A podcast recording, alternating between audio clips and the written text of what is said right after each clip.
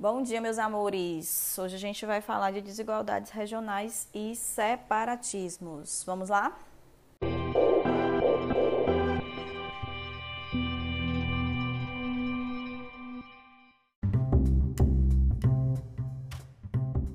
Bom, as desigualdades regionais elas existem em praticamente todos os países, embora é, elas possam ser mais ou menos pronunciadas.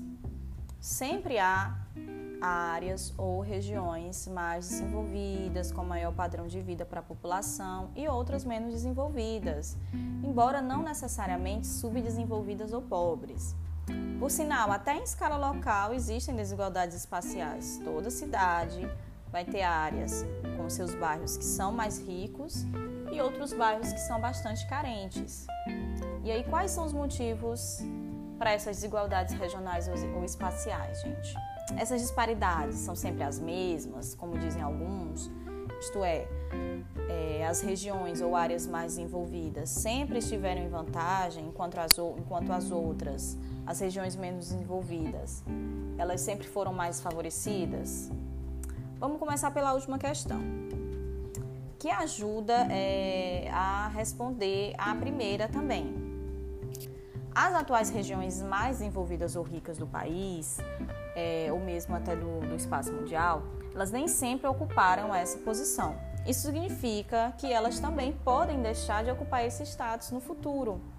Então, algumas vezes elas foram menos desenvolvidas no passado, Assim como em vários casos, é, as atuais regiões mais atrasadas já foram as mais ricas ou desenvolvidas, como é o caso do Nordeste, que era a nossa região mais desenvolvida do país. E aí, com a ascensão, com o desenvolvimento do Centro-Sul, ela passou a ser aí essa região considerada agrária, menos desenvolvida, pobre, enfim.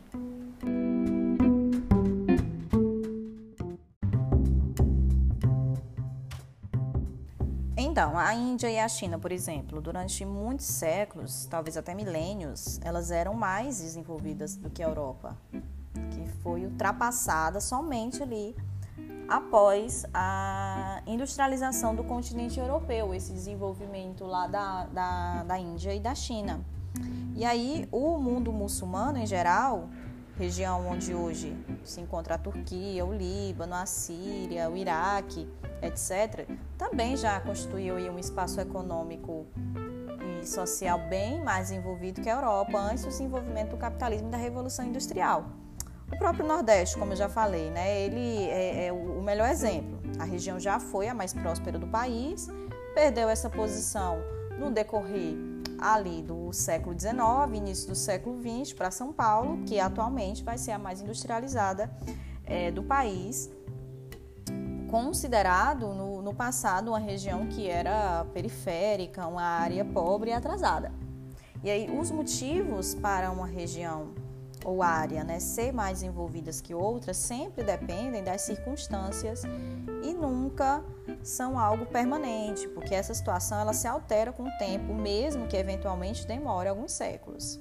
A ascensão da Europa em comparação com a China, por exemplo, dependeu de vários fatores. A expansão marítimo-comercial da Europa, que foi iniciada ali no século XV, e principalmente, como eu já falei duas vezes, né, a Revolução Industrial, iniciada no século XVIII. Então, foram é, é, os elementos que fizeram a Europa se sobressair em relação aos dois imensos países dominados né, pelo colonialismo europeu a partir do século 19, né? A, a, a, China e a Índia passaram aí a ser colônias da Inglaterra. E aí no Brasil, as desigualdades regionais, apesar de, de pronunciadas, estão diminuindo nas últimas décadas, mesmo que lentamente.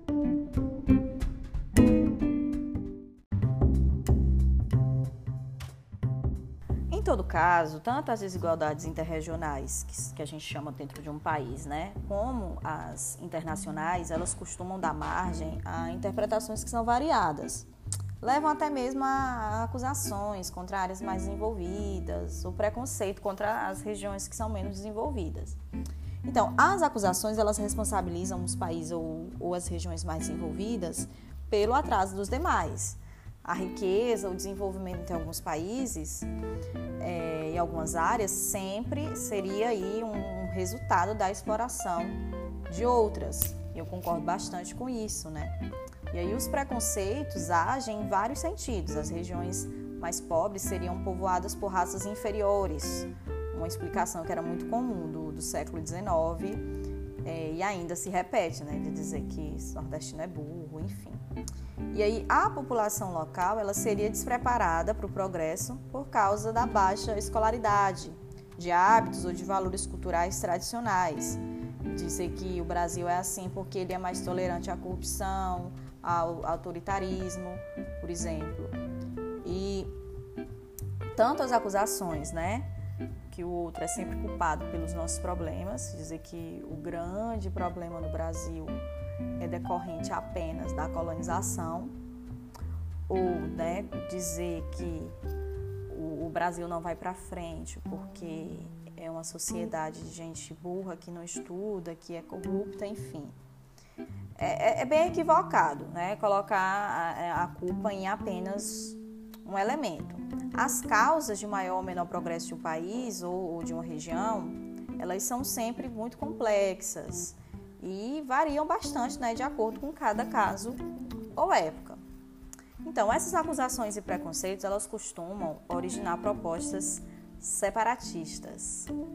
Apesar de no passado ter sido mais comum que os movimentos separatistas surgissem nas regiões menos desenvolvidas, é, atualmente essas propostas elas têm origem em regiões que são mais ricas. É, vamos falar assim, uma coisa mais mundo, né? Na Itália, por exemplo, a Liga do Norte, que gostaria de tornar essa região, que é a mais envolvida do país, independente da região sul da Itália. Outro exemplo é o movimento é, autonomista de, do departamento de Santa Cruz, que é a região mais rica da Bolívia. Eles pleteiam maior autonomia ou uma separação completa realmente do, do restante do país. Então, às vezes, esses movimentos separatistas, eles conseguem o que almejam, que é construir um novo Estado, né? mas nem sempre a situação melhora com, com a separação. Em primeiro lugar, é necessário ver essa região, ver se ela está né, tá, tá de fato sendo prejudicada em, é, é, é, pelas outras. E aí, em muitos casos, o movimento separatista se resume a um desejo de alguns líderes que chegaram ao poder no novo governo. Isso ocorreu muito no Brasil, com a autonomia de antigos bairros ou vilas que pleitearam a, a independência deles e conseguiram formar um novo município. Os líderes desses movimentos tornaram-se prefeitos ou vereadores, né? Era bem interessante para eles. E aí passando a receber ordenados que eram relativamente altos. É, na maioria dos casos, a mudança não trouxe nenhuma melhoria para a população. E, e, muito menos para o restante da população nacional, né, que teve que arcar aí com os custos dessas novas prefeituras. Porque se a gente tem ali, tem ali é, Mangabeira, por exemplo. A Mangabeira é enorme e tem tudo lá, ninguém precisa sair. Vamos criar uma cidade chamada Mangabeira e separar de João Pessoa.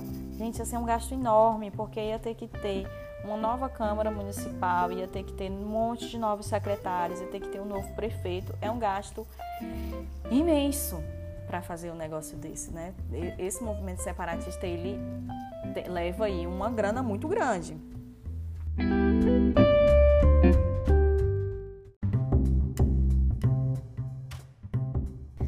Gente, a independência só dá certo quando existem determinadas condições básicas. Vamos pensar. Primeiro, a região, o novo município, deve ter recursos para se autossustentar, sem depender da ajuda de outras áreas. Segundo, esses recursos eles devem ser despendidos em atividades que gerem desenvolvimento, principalmente educação, além de saúde, pesquisa científica, enfim, infraestrutura, qualificação da mão de obra, etc. E não em gastos que são improdutivos, como aumento dos proventos políticos, construção de novas e suntuosas sedes governamentais, entre outras coisas que eles gostam bastante, né? Existem determinados obstáculos ao desenvolvimento que sempre devem ser combatidos, pessoal. E a simples independência de uma área ou região não vai garantir que isso seja feito. Exemplo desses obstáculos: a corrupção, o desvio ou o desperdício de verba pública, a baixa escolaridade da população em geral e principalmente da força de trabalho, o excesso de imposto de burocracia. Em alguns casos, a conquista da autonomia acaba até por agravar esses obstáculos em vez de solucioná-los.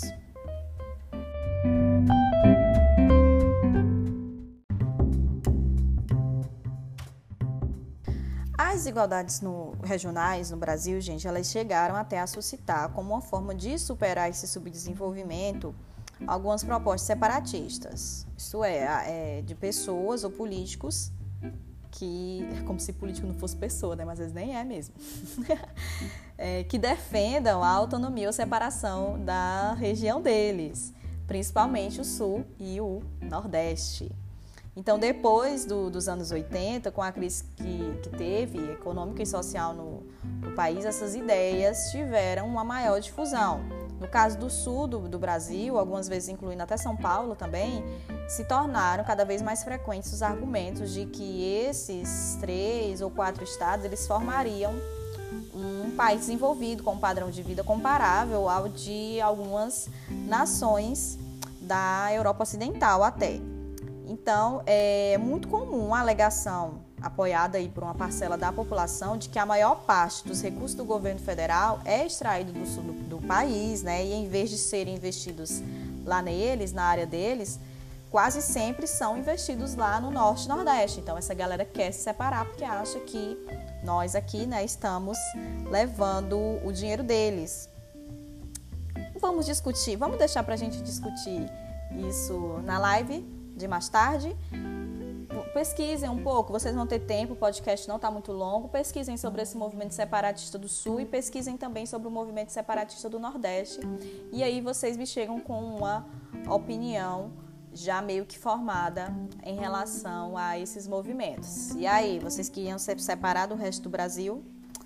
Eu, às vezes, queria bastante, né? Porque eu acredito que a gente teria outros resultados na política, inclusive. Então, até mais tarde, amores.